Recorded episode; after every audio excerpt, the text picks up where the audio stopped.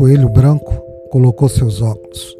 Por onde devo começar, se Vossa Majestade permite? Ele perguntou. Comece pelo começo, disse o rei com muita gravidade, e siga até o fim, daí pare. Alice no País das Maravilhas nos traz uma grande lição sobre a vida. Você não precisa ser religioso para desenvolver sua espiritualidade. No mundo de muitos desafios, convidamos você a ouvir conosco desdizeres e uns aos outros, espiritualidade para não religiosos.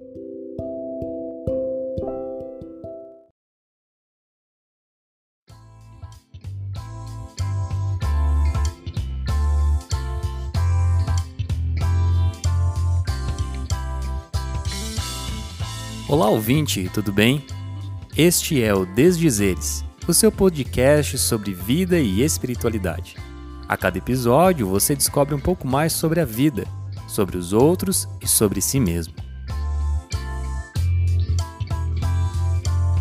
O Desdizeres é realizado em parceria com o Ministério Uns aos Outros, que você pode conhecer mais em www.unsaosoutros.com.br.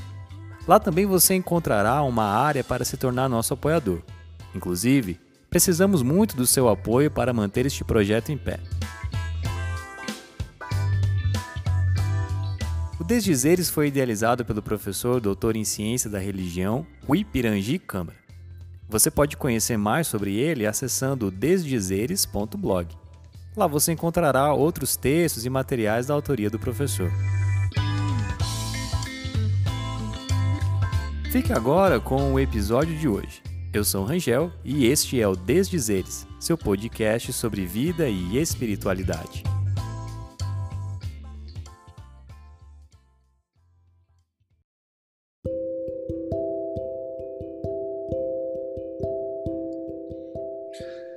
Alegria muito grande ter com a gente o professor, pastor, teólogo, Sérgio Duzilek, para a gente conversar especialmente no Desdizeres sobre o espectro, o espectro cristão, é, ou eu não sei, Sérgio, se eu posso dizer isso, ou pelo menos de alguns representantes do cristianismo né, na atualidade.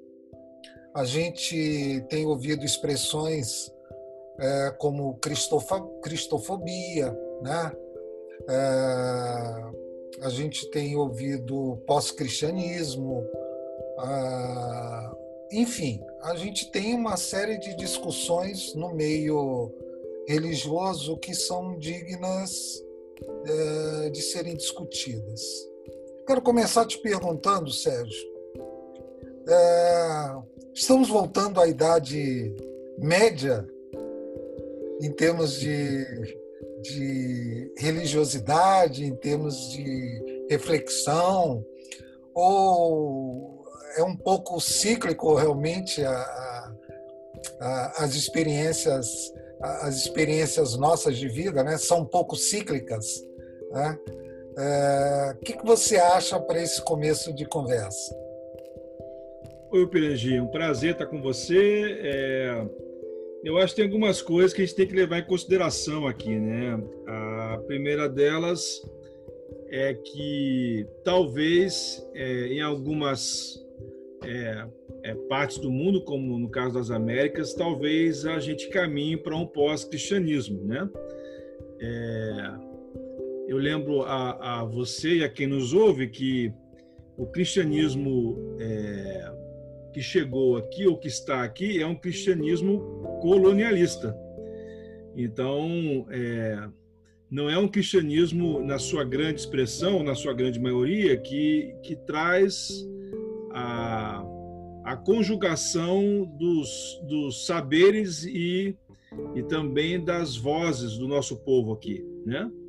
É, eu, eu, eu me lembro de um, de um de um relato do, do querido Clemir, dizendo que eles foram no, no, Congresso de Lausanne, que foi na última versão em Arraial do Cabo, e quase não tinha nenhum orador do terceiro mundo para falar. E que eles chegaram lá e botaram uma pressão na organização. Você, você tem que abrir um espaço na, na, na agenda para que alguém do terceiro mundo fale. E até um contrassenso, porque tem um livro que foi até editado em português pela Record, já tem aí, vai 20 anos, é, A Próxima Cristandade, do Philip Jenkins, né, que o pessoal é, leu bastante, é um livro bem... É, que teve uma história de, assim, uma trajetória bem bonita. É, ele diz que a próxima cristandade é do terceiro mundo, só que o terceiro mundo vai estar tá repetindo a história do primeiro mundo.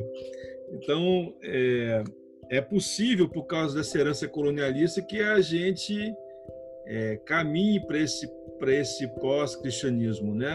Ah, e isso se dá muito, é, ah, grosso modo, é, por dois motivos principais na minha percepção. O primeiro é essa, essa é, é adesão a pautas erradas, né? Assim, é, é os representantes, como você destacou aí, né, é, da fé cristã, é, os pelo menos os mais notáveis, os mais visíveis, eles estão entrando na, na, na bola dividida errada.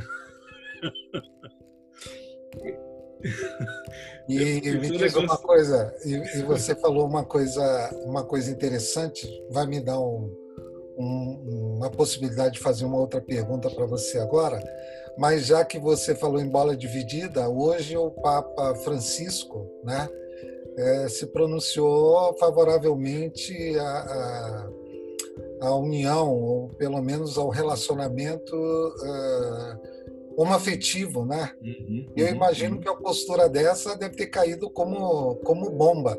Ontem a gente estava unido de novo na cristandade, né? Eu acho que hoje já o catolicismo já voltou para o lado de lá na cabeça de muita gente.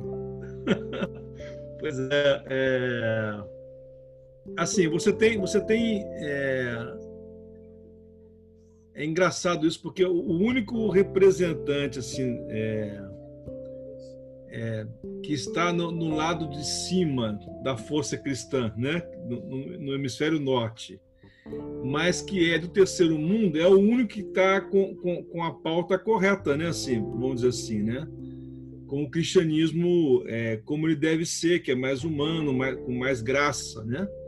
É, em compensação, é, o restante é, caminha numa direção oposta. Por isso que o Papa tem essa é, penetração e, e é por isso que a, que a Igreja Católica hoje, na minha percepção, ela ganha uma simpatia, não dos que são dela, mas dos que estão fora dela. É, isso é um negócio que é, que é impressionante a partir da figura, é, ou pelo menos dos pronunciamentos do, do, do Papa Francisco, né? É, é, é interessante que, que muitos pastores que, que estudam em programas de pós-graduação estejam bem encantados também, né, Pirangi, com, com, com, o Papa, né? E bem desencantados com os líderes evangélicos, assim, vamos dizer assim, né? É, é, isso aí acho que é um sinal é, dessa aderência que o Papa atual consegue ter é, e promover é, no, no, nosso meio, né? E também fora dele, né? Ah, mas é uma questão bem interessante essa, assim. Ele, ele, ele consegue transmitir esse nível de humanidade que parece que o, que o cristianismo é institucionalizado, ou pelo menos num corte mais assim, acabou perdendo ao longo do tempo, né? Eu acho que essa ideia, Sérgio, de pós-cristianismo como uma desvinculação da, da instituição é, tem sido para muita gente, ah, principalmente considerada progressista, uma possibilidade de espiritualidade uhum. é, que conjugue justamente isso que você falou, que é a questão da humanidade. Porque parece na, na, em conversas descomprometidas, né, é, em bate-papos, que essa é uma das grandes reclamações a respeito das, das diversas versões cristãs que a gente tem hoje. Essa desvinculação da humanidade, né, essa coisa de, do discurso é, não combinar com a prática, né? a questão do acolhimento, a questão de assumir para si pautas que nunca fizeram parte é, é, do cristianismo na perspectiva de quem segue a Cristo. Estiveram presentes na pauta institucional, né? Uhum, uhum. armamento, ou essa perspectiva colonizadora né? de impor ao outro a, a, a versão a, do colonizador em termos de fé. Você acredita que é possível que a gente esteja caminhando para, pelo menos, a possibilidade de, de receber irmãos de fé que não estejam ligados institucionalmente de forma mais, mais clara, não na cabeça de, de, de progressistas, mas como uma possibilidade cada vez mais presente. O que você acha? Então, eu, eu, eu acho que esse é um caminho é, que é cada vez, é, é, vamos dizer assim, mais trilhado por, pelas pessoas. É, eu acho que a, a igreja, é, ou as igrejas, comunidades de fé que é, sobreviverem, nós vamos ter dois grupos bem fortes, assim, no sentido fortes delineadamente fortes, né? É, comunidades mais inclusivas, mais fraternais, vamos dizer assim, é, que vão acolher as pessoas sem é, nenhuma carga em cima delas. E nós vamos ter, por outro lado, aquelas comunidades que vão enrijecer ainda mais o seu espectro e o seu aspecto. E, e e esse enrijecimento ele vai é, perdurar nas comunidades também. E logicamente assim é, vai ter é, público é, para elas também é, tem gente que precisa eu me recordo aqui o Ipirangi de uma igreja batista aqui no, no subúrbio do Rio que teve um pastor durante muitos anos lá um cara evangelista né é, e igreja cresceu muito na, com, ele na liderança, mas ele era um cara avesso, por exemplo, a a um culto mais contemporâneo. Mas a igreja era apinhada de jovens. Como é que se explica um negócio desse? Então, assim, tem um pessoal que gosta desse negócio de, de uma. De uma é, gosta de um quadrado perfeito, entendeu? Assim, é, é, é não é A do A do A do cada um no seu quadrado, não. A do A do A do eu quero esse quadrado. Então, assim, a pessoa vai lá e fica nesse, nesse formato, ela precisa ser formatada, né? É, porque ela entende que isso é o, o, projeto de serviço dela a Deus, né? Quando, na verdade, é, é pode ter Deus esse quadrado ou não. É, então, é, eu acho que esses, essas duas coisas vão acontecer é, cada vez mais é, e acho que vai ter esse. É, é, assim, eu vejo pelo Facebook, né, as pessoas. É, esses, essa forma de intolerância que existe hoje na sociedade, especialmente no meio cristão, está fazendo com que pessoas se afastem, né? Assim, há uma imaturidade e uma intolerância também. E as duas coisas juntas fazem com que as pessoas se afastem das comunidades de fé. E você tem muita gente, você vê no, no seu, na, sua página no Face, na minha, nas demais colegas, né, e outras pessoas por aí, você vai ver que tem pessoas lá que se dizem cristãs que não estão em lugar nenhum. Mas elas, é, assim, elas não negam a experiência delas primeira, é, elas, elas querem e procuram manter essa relação com Deus, elas procuram ouvir, ler alguma coisa que remeta elas a experiência de espiritualidade mais genuína, só que é, elas não estão mais.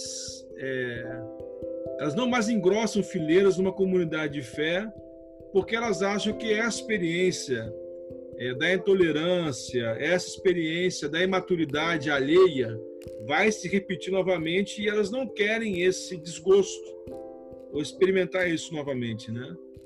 Então, essa, essa incapacidade para o diálogo que está também presente nesse movimento é, é, negacionista em relação à ciência, está falando nosso da, se, se, se, nós estávamos caminhando para uma medievalização do cristianismo, né? É, então, assim, esse negacionismo de muito, vários grupos, né? É, por N motivos, é, são as mais variadas, as mais variadas razões, algumas delas são psicodélicas, né? Tem grupos cristãos falando que não vão é, tomar a vacina se for a chinesa, porque o, o chinês vai implantar um chip comunista na, na pessoa e ele não quer ir para o inferno, ele quer ir para o céu. Você sabe que isso é interessante, porque fazendo uma, uma, uma intromissão na tua fala, Uhum. Eu estava discutindo isso com, com alguns colegas e alguns alunos, dizendo o seguinte: se você prestar atenção em tudo que te circunda, que vem da China, você vai ficar muito mais assustado do que você imagina. Eu, eu há um tempo atrás fui fazer uma tomografia e, e aí você entra naquele naquele aparelhinho desconfortável, né? E aí tá, você tem um determinado momento que você fica dentro de um, um mini túnel, né, um tubo, e você olha para cima. E tava lá GE, mas estava escrito Made in China. Eu falei assim, olha, eu tenho, eu tenho um, um grupo de, de, de, de, amigos e colegas e alunos, enfim, pessoas em geral que acho que teriam um troço no coração agora lendo lendo um, troço desse. Isso se né, é, é, eles não se derem conta que muito papel de Bíblia, né, muita impressão, é, é mesmo em língua portuguesa, não foi feita aqui, aqui no Brasil. Né? Então você uhum. tem aí a, a, gente contra a China lendo Bíblia em papel que veio da China. Né? Uhum. É, Agora, você sabe, Sérgio, e eu queria te ouvir também sobre isso. Antigamente ainda se existia. Ah, eu acho que você pontuou bem. A gente tem dois grupos muito bem delineados, né? O que o pessoal que gosta de formatação, né? E aí você apontou certo. Não interessa se é jovem, né? Ou, ou assim você não mede por idade, né? Uhum. Uma questão de cultura mesmo. O gente precisa desse tipo de de formatação. E você tem um outro espectro que é um pessoal mais progressista, com a cabeça mais aberta e que sempre foi. Agora, antigamente, desculpa, essa, essa é uma expressão ruim, né? mas houve uma, é, um tempo em que você ainda podia trabalhar com sentimento de culpa. Né? Então, imagina você de férias, de repente, num domingo, você acordar mais tarde, Aí você, poxa, eu não fui para a igreja hoje, né? Deus vai me punir, etc, etc. Então hoje você encontra pessoas que têm menor problema com isso, não tem sentimento de culpa, está é, é, tá consciente de que sua espiritualidade é, é, é mediada por, por sua fé em, em, Deus, através de Cristo, do Espírito Santo, né? sem necessidade mesmo de nenhum outro tipo de mediação. E aqui eu não estou desconsiderando, isso é, é bom o cuidado, né? que a igreja seja desnecessária. Né? Na, na, minha concepção, um certo modelo uhum. de igreja é desnecessária, na minha concepção. Mas o problema é que é, que é, é também, de certa forma, autoritativo isso, né? ou autoritário eu dizer que é desnecessário, porque, para mim, eu, eu eu considero isso. Mas, Sérgio, você é um, você é um sujeito que, que é, é, atua também na condição de uma igreja. Uhum. Né? Então, você também media certos aspectos da espiritualidade. E eu observo que você, apesar disso, não perde a sua voz crítica. Né? É, é, que a gente sempre chama no linguajar mais técnico, né, de, de da voz profética, ou uhum. seja, de apontar no mundo as incongruências do mundo é, na perspectiva do cristianismo, sem perder a, a, a, a ternura, né, sem perder o compromisso, sem perder nada disso. Agora, e o silêncio de muita gente, hein, Sérgio? Porque o sujeito que faz uma opção fundamentalista e está falando, tudo bem, você entende. Essa é voz dele. O sujeito progressista que está lá descendo malho ou, ou colocando seus pontos, beleza. Mas tem muita gente calada, né? É, é, é, o que? É medo de, de, se comprometer?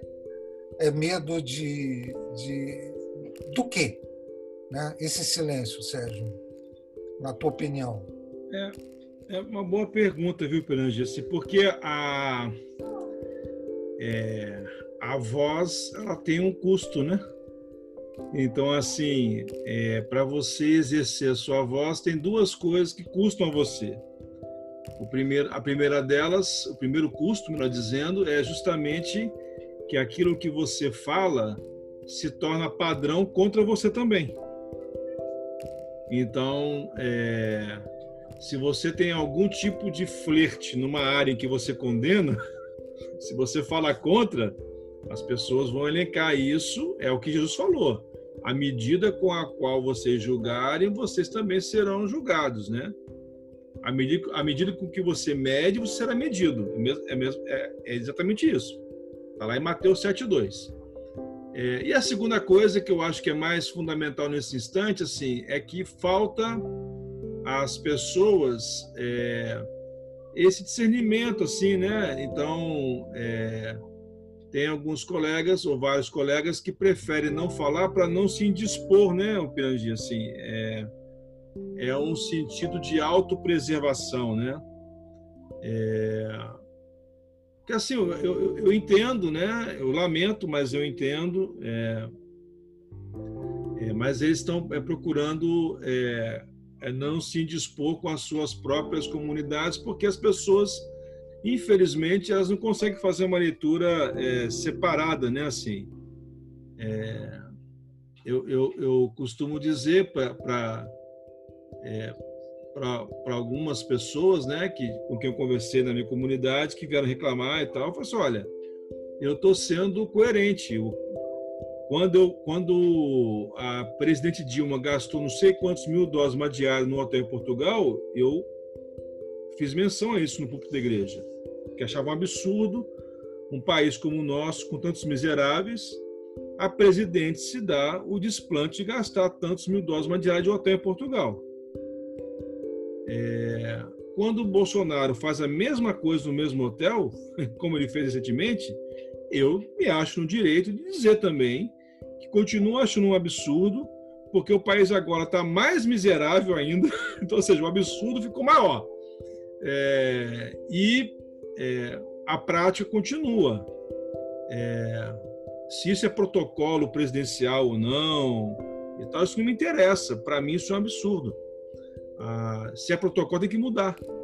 Então, é, não estou falando que ela tem que ir para um Airbnb, né? Nada disso, mas assim, eu acho que há outros hotéis confortáveis também, tão seguros quanto, que podem dar ao presidente do país ou à presidente do país a, a, o mesmo serviço é, que precisa por um valor é, é, bem menor, né, Pirangi? Então, assim, é, as pessoas têm essa é, dificuldade, porque assim, se você fala é, sobre um, a pessoa fala assim, isso, tem que falar contra mesmo e tal. Quando você fala contra o, o que o cara apoia, aí ele já acha que é complicado.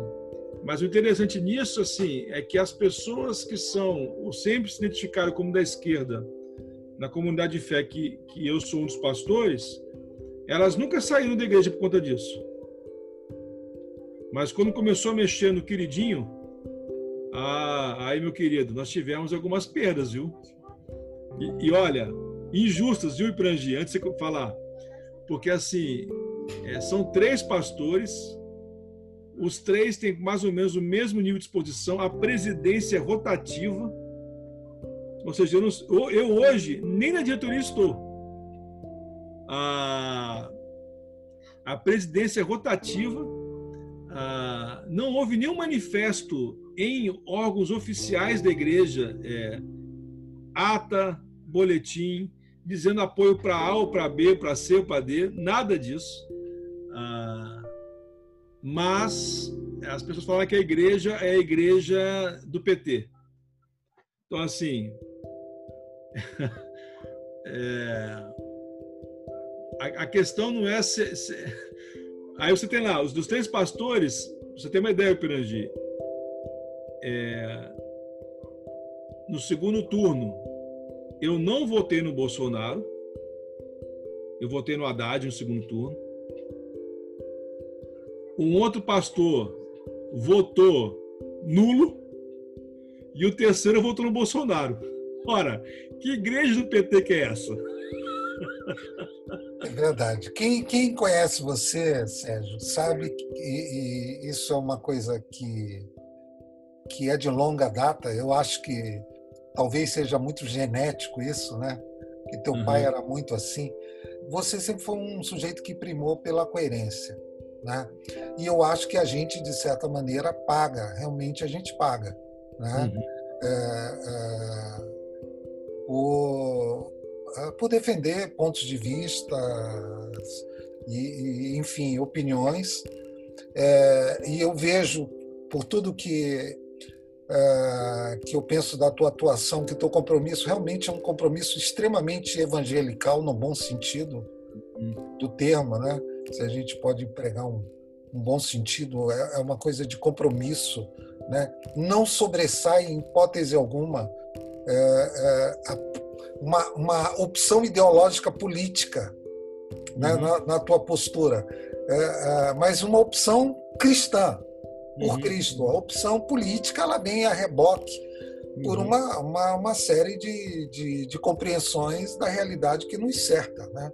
Uhum. É, dentro dessa, dessa coisa do, da, do rearranjo eclesiástico, né? Em que a gente tem que lidar com essas posições divergentes, esse é um momento também em que a teologia a brasileira é, vai precisar ser renovada de alguma maneira. Né? Então, por exemplo, se você conversa com alguém sobre pecado hoje, essa é uma expressão que não quer dizer absolutamente nada.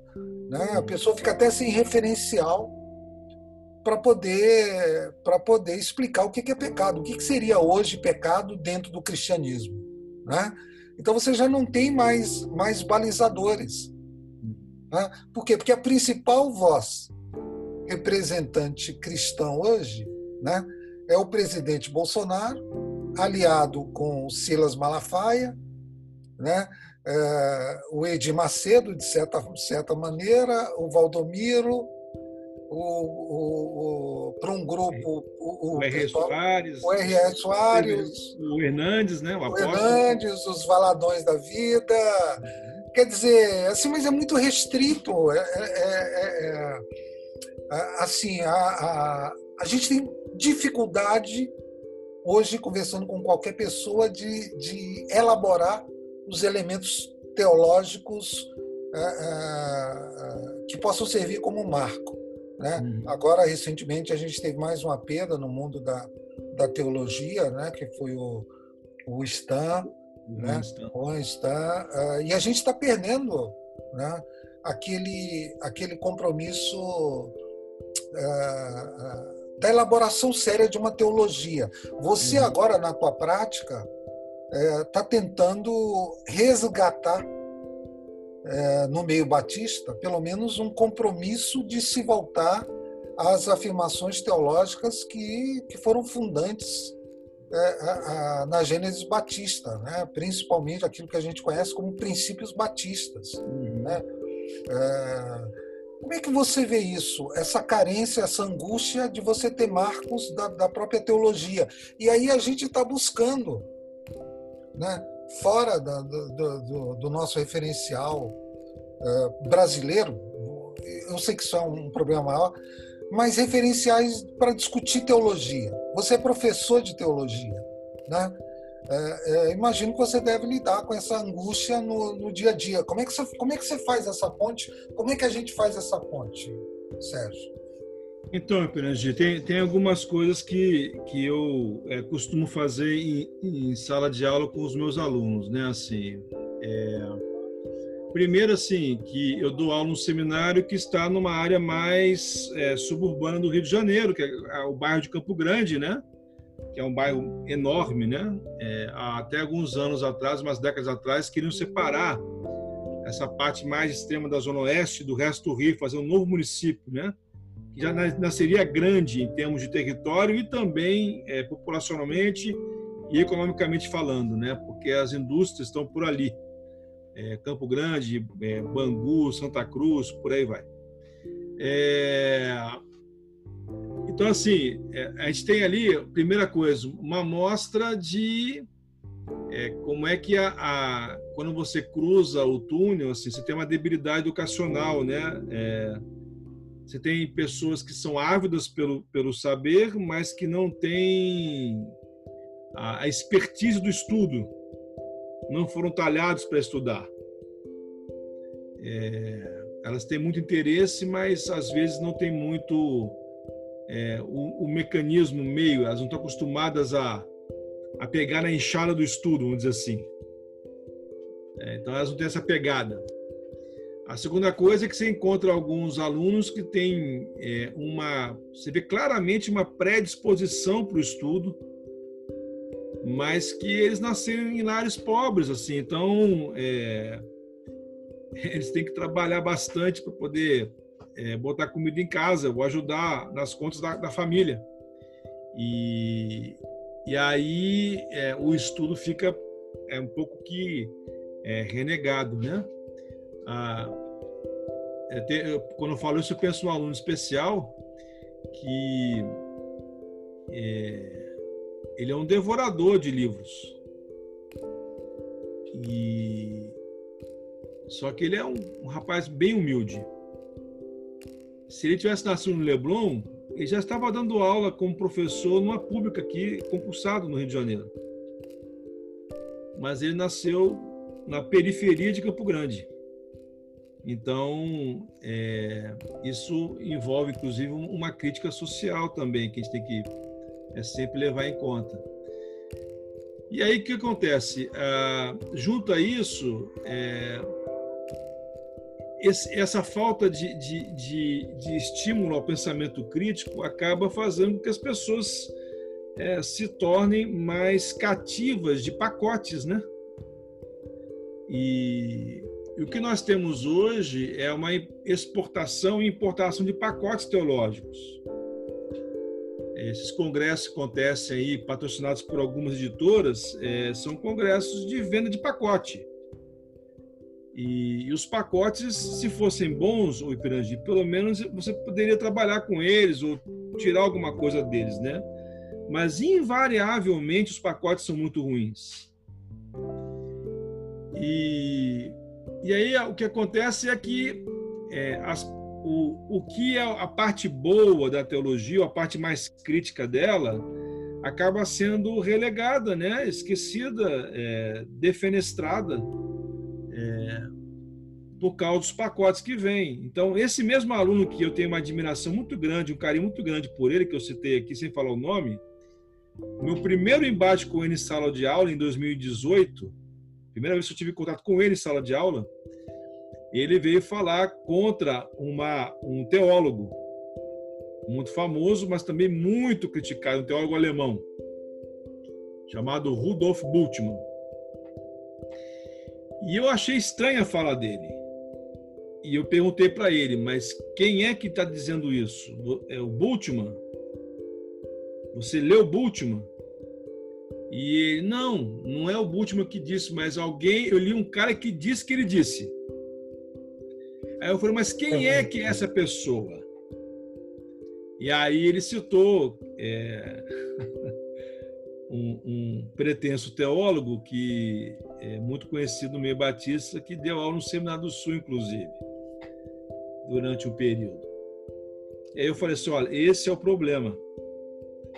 Vocês estão acostumados a receber leituras enviesadas. Esse teólogo, ele é contra o autor que você citou. Então, nada do que o autor diga vai fazer sentido para ele. Ele já parte de, um, de uma leitura para pegar algo para jogar contra o cara, para evidenciar que a, a contrariedade dele está correta. Você tem que ler Bultmann e chegar à sua síntese. Então, o Iperangi aconteceu.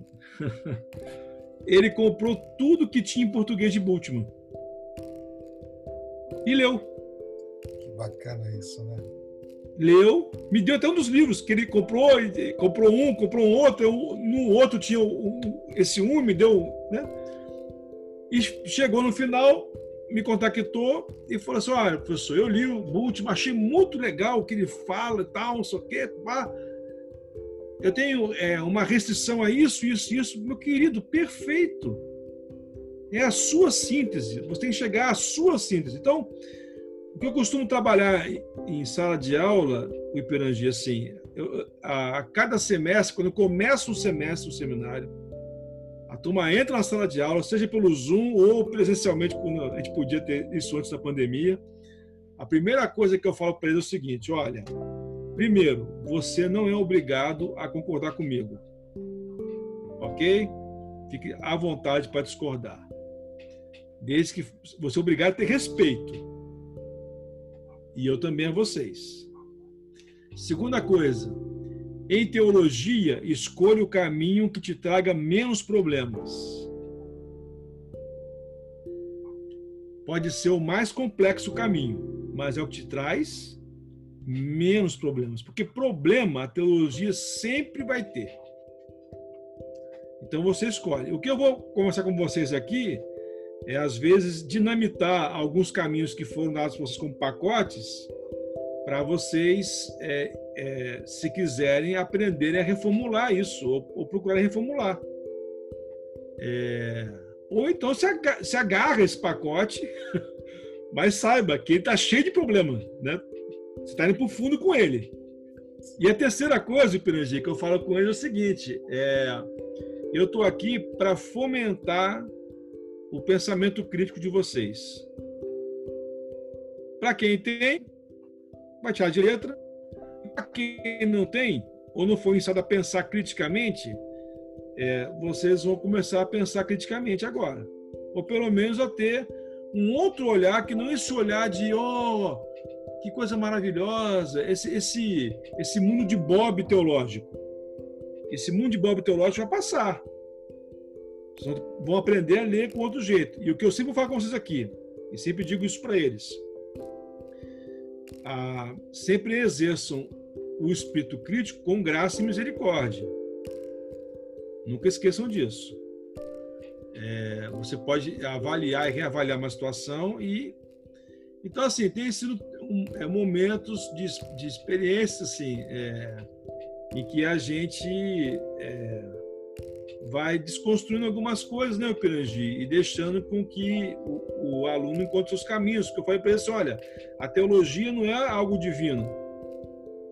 Olha lá o Porta dos Fundos, eles estavam certos assim, quando falaram que, que é, a, a paródia que fizeram sobre as tábuas da lei quando fala que Moisés desce lá e fala assim: cheguei com novas leis, com as leis. Aí o cara falou assim: tem, um amigo de Moisés, tem alguma coisa aí sobre adultério? Ah, você está falando isso por causa do fulano, que é seu amigo, e não sei o que, sei o que lá. Então, assim, eles estão jogando e jogaram uma premissa bíblica, ou melhor, no hiato bíblico. Qual que é esse hiato? As primeiras tábuas da narrativa bíblica foram dadas por Deus. Essas foram quebradas que é uma figura para a consciência moral, vamos dizer assim, né? A, a segunda, as segundas tábuas, né? Elas foram escritas. Então, assim, a teologia, meu querido, inclusive o texto bíblico, ele parte também de uma contribuição humana. É... E que às vezes é difícil, né, Sérgio, para o pessoal entender. Você, você, enquanto você estava falando, eu lembro do, de tempos outroras, quando outrora, quando eu ensinava teologia, é, que me deram uma disciplina, é, teologia sistemática, né? Uhum. que não era muito a minha, a minha praia. É, a minha praia, de alguma maneira, sim, mas eu sempre fazia uma leitura mais filosófica. Mas aí eu resolvi, como era uma comunidade um pouco mais, mais fundamentalista, né? É, eu resolvi pegar um, um dos bambambãs. Uhum. É, eu acho que era Wayne Gruden. Gruden. Uhum. Uhum. Eu falei assim, ó, eu vou mostrar para vocês aqui como uh, como é fácil você identificar uh, incongruências, né? ou seja, a, a, humanidade do sujeito presente uh, escamoteada na pretensa autoridade que ele tem. Aí eu peguei o texto, abri o livro assim aleatoriamente, falei, ó, vou pegar qualquer capítulo aqui. E caiu no, no momento em que ele estava falando sobre anjos.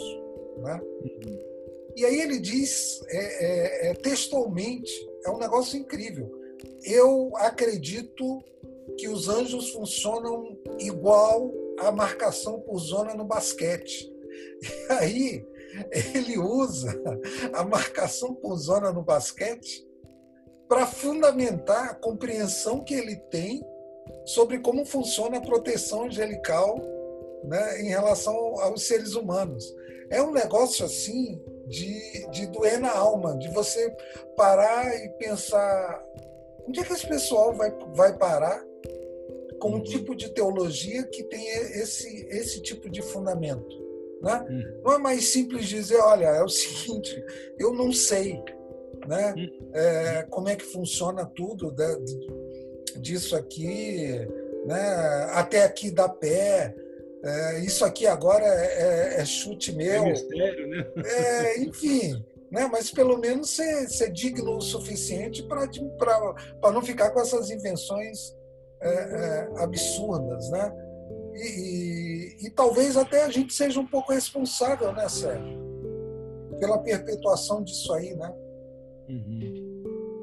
Então, eu, eu acho que é, teve uma, uma geração, é, me parece assim, é, muito boa que foi escanteada e se escanteou também dos processos é, denominacionais, né? E, e aí quando os sabiás no canto, como diria o Rubem Alves, né? É, os urubus aparecem para fazer solo, né?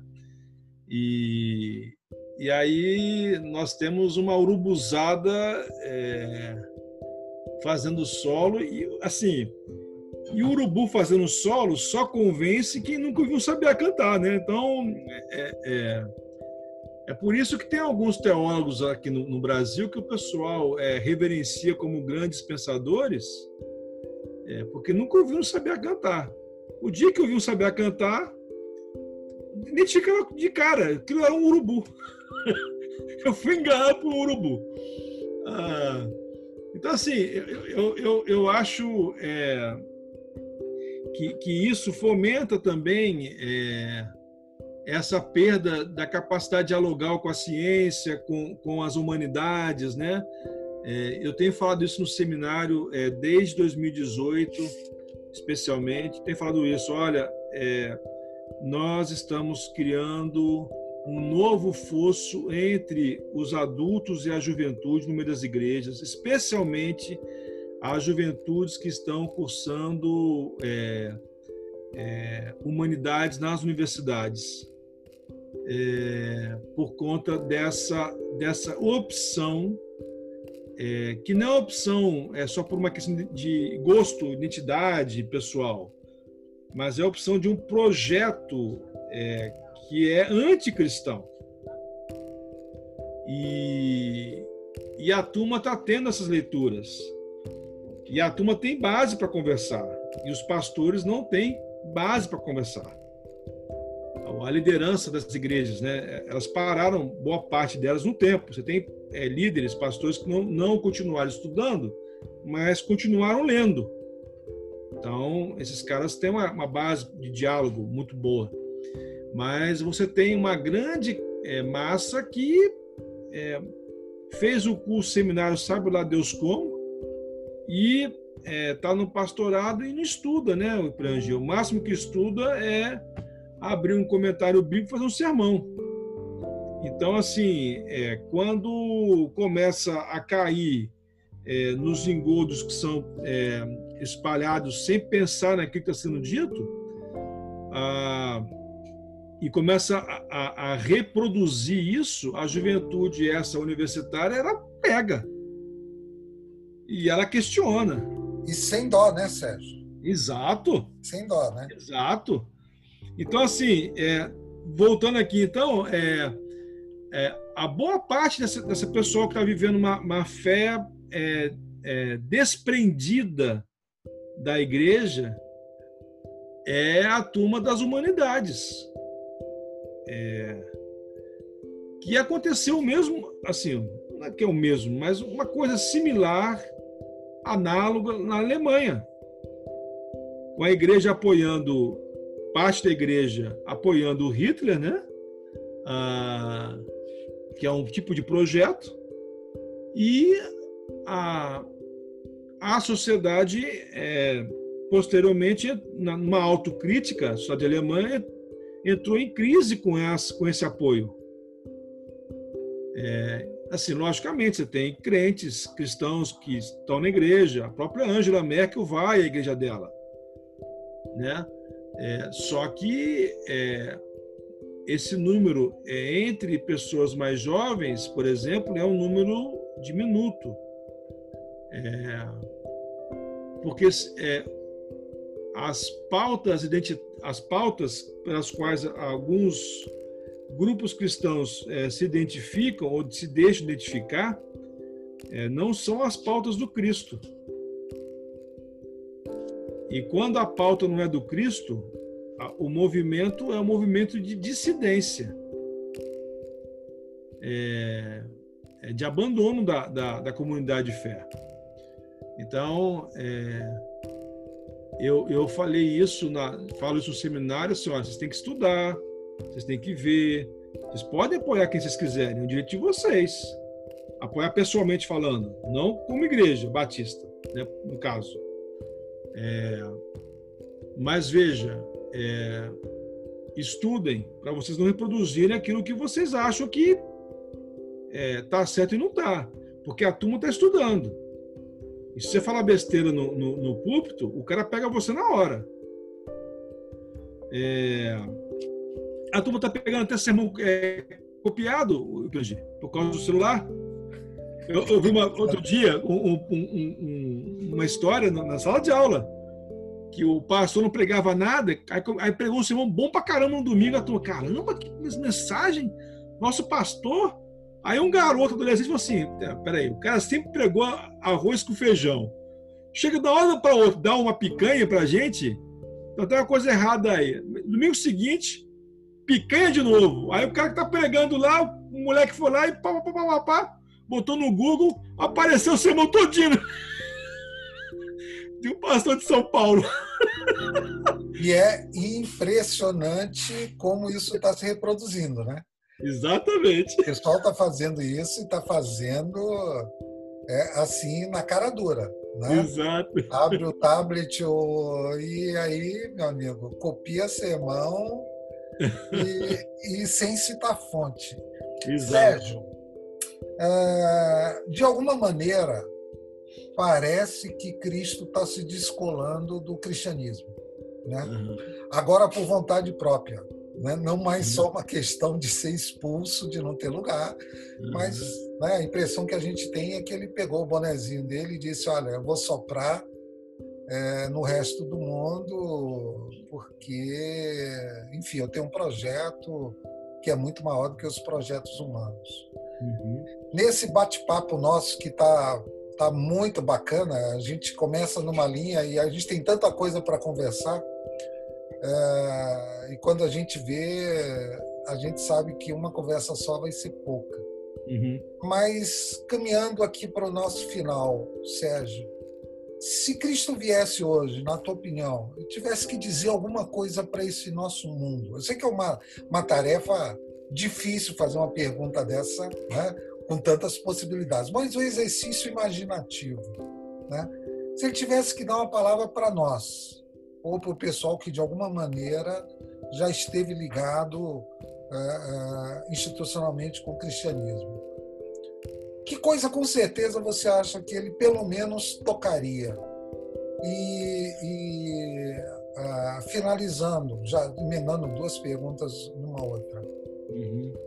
Para quem deseja conhecer Cristo de perto, qual é o, qual é o melhor caminho? Uhum. Então, vou começar de trás para frente, tá, Perangi? É... E vou contar uma experiência é, de um ex-professor bibliotecário do Seminário Batista do Sul, que você conheceu bem também. É... Meu falecido pai dizia que, narrou uma experiência uma vez, de que é, alguns alunos da UERJ, do curso de Ciências Sociais da UERJ, é, chegaram, um grupo de alunos, uma, uns cinco, seis alunos, chegaram no Seminário do Sul e foram à biblioteca do seminário, porque é, entre os grupos, é, uma matéria do, da, da graduação deles foi dada a eles que eles tinham que fazer trabalhos em grupos, né? dividindo os temas, e um dos temas era é, mostrar como Jesus era um capitalista safado. Mais ou menos isso é a ideia do negócio, tá? Logicamente o tema não é com, essas, com esses termos, mas era mais ou menos a ideia é essa.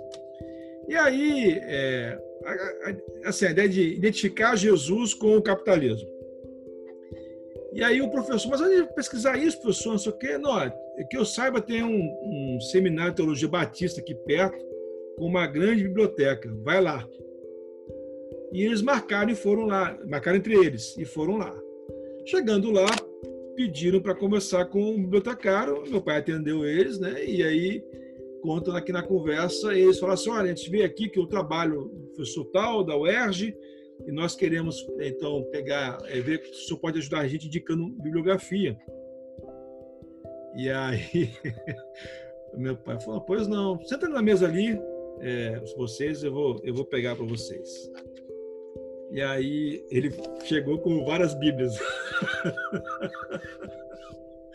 Abriu em Mateus, Marcos, Lucas, João. e disse assim: Olha, é, tem outros bons livros aqui para falar sobre Jesus. É, tem vários livros bons. Mas percebam, é melhor vocês irem naquilo que, não, que nem é uma fonte primária, assim, no sentido mais estrito senso, né? Porque não está assinado por Jesus, né? Mas é melhor vocês virem aqui nessas, na, na, no que nós temos como primário dele, que é o registro da fala, das falas dele e dos feitos dele, que está nos Evangelhos. Leia os Evangelhos. E aí, cara, meu pai largou eles com as Bíblias e tchau, né? Depois de algumas horas ele volta lá para saber como é que está aí a leitura. Aí a turma descreveu para ele assim: professor, tem alguma coisa errada. Esse Jesus aqui dos evangelhos não tem nada a ver com o que o professor está falando na sala de aula lá no UERJ, não. Eu acho que é o contrário. Então, é, eu acho que a melhor forma de conhecer o Cristo é através dos evangelhos, né? Assim, é, continua sendo Jesus é uma figura é, encantadora, é, maravilhosa, é, é, o, é, o, cara que surpreende é, nas respostas, a, acessível na simplicidade de cada um, mas também, é, vamos dizer assim, perscrutável na, nos detalhes, né? É, Para quem quer fazer um estudo mais aprofundado, né? então, eu acho que isso é importante. E é, se Jesus viesse hoje, eu acho que ele ficaria com aquele finalzinho do Evangelho de João. É, no diálogo dele com Pedro, né? É, eu acho que a igreja desaprendeu a lição básica do cristianismo. O que nós temos hoje em termos de intolerância, de perseguição a outras religiões, cristianismo perseguindo outras religiões, é, em termos de negacionismo, é, é, de falta de respeito, por aí vai. É, eu acho que tudo isso aí tem a ver com a questão básica que ninguém aprendeu ou desaprendeu, sei lá, que é a falta de amor. E eu acho que Jesus chegou a cada as igrejas assim, igreja tal, você me ama? ama mesmo? Então apacenta meus cordeirinhos, né? ah, porque eu acho que falta essa, essa questão de, de é, desse amor é, é, que foi perdido, né? Assim, eu acho que há um diapasão, Pirangi, não sei se você é, é, concorda, é, na história da igreja há um diapasão em que a igreja oscila normalmente entre a defesa insana da verdade, ou do que ela chama de verdade, e a vivência do amor.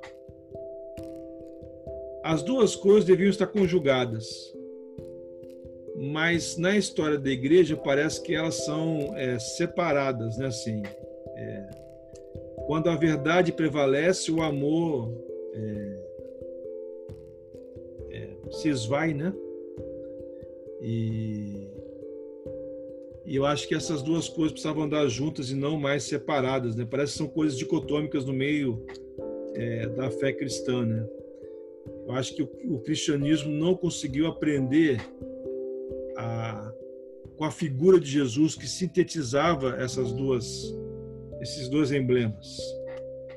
É, tiver que perder um, que perca a verdade, mas nunca o amor. E em nome da verdade que as, as atrocidades em nome da fé são cometidas, né? É, eu gosto muito de Fosdick, né? O Harry Emerson Fosdick, ele dizia uma coisa interessantíssima. Ele fala assim: é, a gente pode se enganar nas nossas opiniões, né? Eu posso estar enganado em uma coisa, você pode estar enganado em outra coisa, num aspecto, o outro em outro aspecto. Mas o amor nunca se engana. Eu acho que é mais ou menos por aí que devia caminhar. Eu acho que seria mais ou menos essa toada. Eu acho que foi a toada do ministério de Jesus, assim, é, tentando mostrar aos discípulos que a questão é, é a questão é, é primeira é a questão do amor. Eu acho que você uh, fechou com chave de ouro esse nosso bate-papo aqui no Desdizeres, Sérgio. É, e eu sou muito grato por isso. Acho que foi um curso de teologia que a gente deu aqui, né? Que você deu, aliás, né? né é, nesse tempo todo.